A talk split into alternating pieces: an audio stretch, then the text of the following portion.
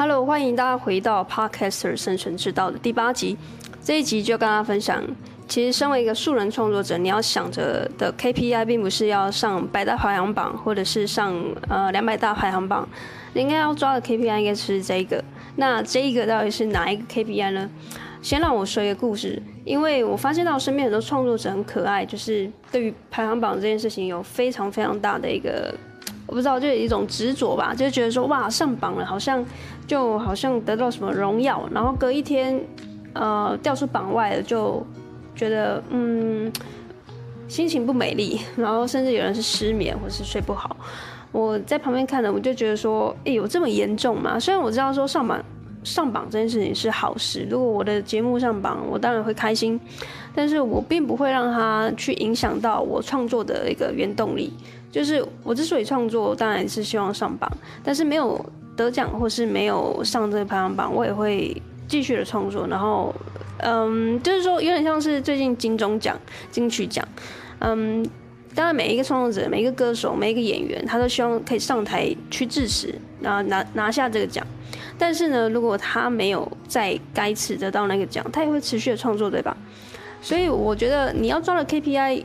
不能只是一个。唯一一个上排行榜，大部分人的创作者都很在意流量，就意思是说要上排行榜那件事情。那第二个我看到最在意的就是粉丝数，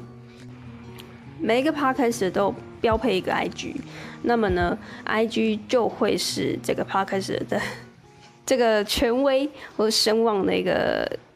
呃，数字对吧？数据我们可以直接用肉眼看到的，因为我们知道说 Podcast 的数据不像 YouTube 这么的这么的外显，但是 IG 呢，它就是直接可以被看到，你直接就是可以被锚定说，哦，你今天就是两百个粉丝数，那你可能就是比较 low 啊，或者是你是刚出来的新人。那如果今天有一个 Podcaster，他的 IG 是两万哦，甚至有人是二十万，我乱讲，你就会觉得说啊，他就是德高望重，或是他在某一个嗯领域。有占有一席一席之地，嗯，可能吧，就是他可能某种程度来说，他确实可能耕耘比较久，但是呢，我相信有非常多非常多的 podcaster 是一个素人创作者，你可能本身没有什么太多人脉资源，或者甚至你是在坚持做这件事情，所以你不太可能在你的节目三十集、五十集之内就可以有非常大的一个突破性。你的粉丝数可能就是在一千、两千，嗯，甚至一千、两千对你来说都是一种非常大的一个门槛的。大家都知道，其实现在很多人要挤进这个 podcast 的创作圈，你要在这么多红海里面杀出一条血路，然后去冲你的粉丝数，这件事情已经不像以前。你有先行者红利，或者是你比较先进来的人就可以怎么样，就讲话比较大声。没有啊，现在粉丝非常多的选择权，他不听你的节目，他可能就是去别听别人的节目嘛。对他们来讲，就没有损失。所以我要讲的是这一集要跟大家分享一个非常大的概念，就是假设你今天是我说的这种创作者，你一直很在意排行榜。你一直很在意的粉丝数怎么一直上不来？我建议你可以现在开始改抓另外一个 KPI，是你的粉丝的 email 名单，然后进而去提升你产品跟服务的转换率。那你这时候就会心里想说啊，我现在没有一个产品跟服务，那这是什么意思呢？就是说你现在在经营频道的这个方向不可以再这么的单一，就是这么的平面。因为现在太多人在做差不多的事情，你的节目可能顶多是你讲的东西有稍稍有一点点特别，你可能不是闲聊的这种创作者，你可能有一个主题，你的频道已经有一个独树一格的风格，比如说你就是专门在讲，可能我乱举例，可能你在讲鬼故事，哦，讲鬼故事的频道可能是比闲聊的这种定位的。已经少了非常多的竞争者了，在一两年前可能还 OK，就是你你算特别的，但是在两年后、三年后、五年后呢，你的东西可能就没那么特别了，就你已经无法在这个市场再跳脱出来，让更多人看见你。那这时候你要做的 KPI 应该是开始去收集你的粉丝的 email 名单。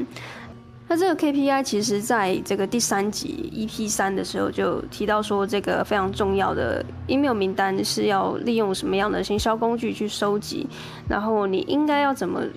呃吸引你的粉丝留下 email，然后尽可能的让你跟他之间有一个非常密切的保持联系。接下来你要想着，并不是怎么去冲你的排排行榜，而是去想一下要怎么把你的这个 email 名单去扩增。如果这个名单扩增到呃一百、两百，甚至一千、两千，这个数字会比你的粉丝数是一万还是两万来得更重要。因为粉丝数一万、两万，你抓不住他，你只能看得到他账号，他可能个人账号的一个。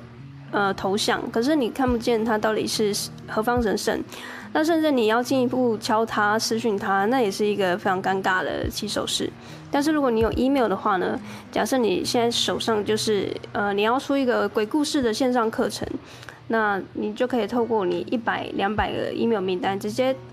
群发这个信件，告诉这些原本有在关注你频道的这些粉丝或是潜在客户，告诉他说：“诶，你现在要出一个线上课程，是你自己出的一个产品跟服务，有兴趣的话可以到来购买。”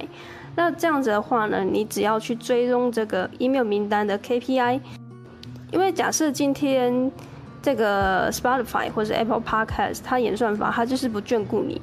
他就是很眷顾那种新节目，或是他你也不知道他演算法到底是怎么计算的嘛。我有时候看那个 Spotify 排行榜也觉得很怪啊，为什么一个很新的节目也可以直接上到第一名？所以我们在都还抓不住这种演算法到底是怎么计算的一个方式的状况下呢，最保险、最保险的方式，每个创作者的命脉，你的频道命脉，反而是就是这个 email 名单。假设今天 Apple Podcast 他不眷顾你。演算法他不看重你，你有这个名单，你就是直接跟你粉丝对话，你不用经过谁的同意，然后呢，你也可以直接在 email 进行沟通。提醒你的客户，你新节目上档了，也可以提醒你的客户，你有什么产品要上线的，可以提醒你的客户，如果有什么样的问题，有什么样的 QA，可以透过这个 email 直接告诉你。你接下来，当你拥有了这些名单之后，你就天不怕地不怕，你就开了好像无限的模式一样，你要怎么样进行创作，你要怎么样去发送你的产品。你都不再会去受到任何平台的一个绑架。今天就算你不不做 podcast，或者是你同步有做 YouTube 频道，或者是你同步有做什么样的作品，你都一样可以透过 email 去告诉你的粉丝、你的客户。然后这一节目其实就是跟大家分享一个非常简单的概念，但是其实大部分创作者都还是陷入在这个泥沼当中，就是一直一心想要上百大排行榜，然后啊尽可能想要冲流量，然后让这些粉丝数看起来多一点。这件事情没有不好，而是它不应该会是你唯一或唯二的 K KPI。我认为最重要的是你应该拥有你自己的 email 名单，然后去提升你后面的一个转换率。就是说，假设你背后是有一个商业模式在支持的话呢，你有个产品或服务，不管是虚拟还是实体的，你只要通过这 email 名单一直不断的跟你的客户做一个沟通，进一步的联呃平常保持联系的方式呢，那久而久之，你的频道不但可以持续的更新节目，同时也可以带来一个自立自主的商业模式。所以以上是我跟你分享了我在这个 podcast 呃圈子里面看到的一些现象，然后跟你分享，如果你正在考虑要停更的话呢，你可以参考一下我的呃十月底会推出了一个 podcast 的开课加速器，也就是我刚才说的，每一个 podcaster，你如果也是一个创创作者，你非常有心的想要把这频道长久经营下去，然后甚至是有一个商业模式在后面运转的话呢，我的这个开课加速器就是协助各位创作者去嗯提案，然后去打造自己的流量机器，然后进而去销售呃你的产品或服务，然后。最后创作的飞轮就会因为你的这个商业模式而运转起来，所以你不再去呃依赖某一个平台，然后或者是某一个演算法来告诉你应该要做什么样的创作。最后你会因为拥有你的商业模式，那最后呢，你当然可以提供很好的服务还有产品给你粉丝，进而你你们的这个桥梁搭建起来之后。只要一千个铁粉，其实最后你要以你的创作为生，或者是你要长久的把这个频道经营下去，当成是你的艺人公司或者事业去做运行，我觉得这都是指日可待的。所以，假设现在听到节目的你对这样子的一个工作坊很有兴趣的话呢，你不知道怎么样去嫁接自己的商业模式，但是你非常热爱你的频道，你非常热爱你的创作。而且你也想要拥有自己的产品跟服务的话，就请你去点击这个节目的 show notes，里面有一个连接，里面有一个四十五分钟的研习会，我会跟大家完整的分享我怎么从呃两百个粉丝的状况下就开始有了校园跟这个呃企业的邀约，然后其实跟大部分创作者走的道路比较不一样，因为我。反而是尽可能想办法先让自己呃盈利，然后自立自主了之后，再去服务更多的呃客户还有我的粉丝。所以如果你有兴趣的话呢，就去点击这个链接去看研习会。那反正这个东西是免费的，所以看完之后如果有任何的想法，也可以跟我进一步的呃联系。所以以上节目第八期希望对你有帮助。接下来第九集我会跟大家分享为什么你的 Podcast 频道不会赚钱。那我们就下一集见喽，拜拜。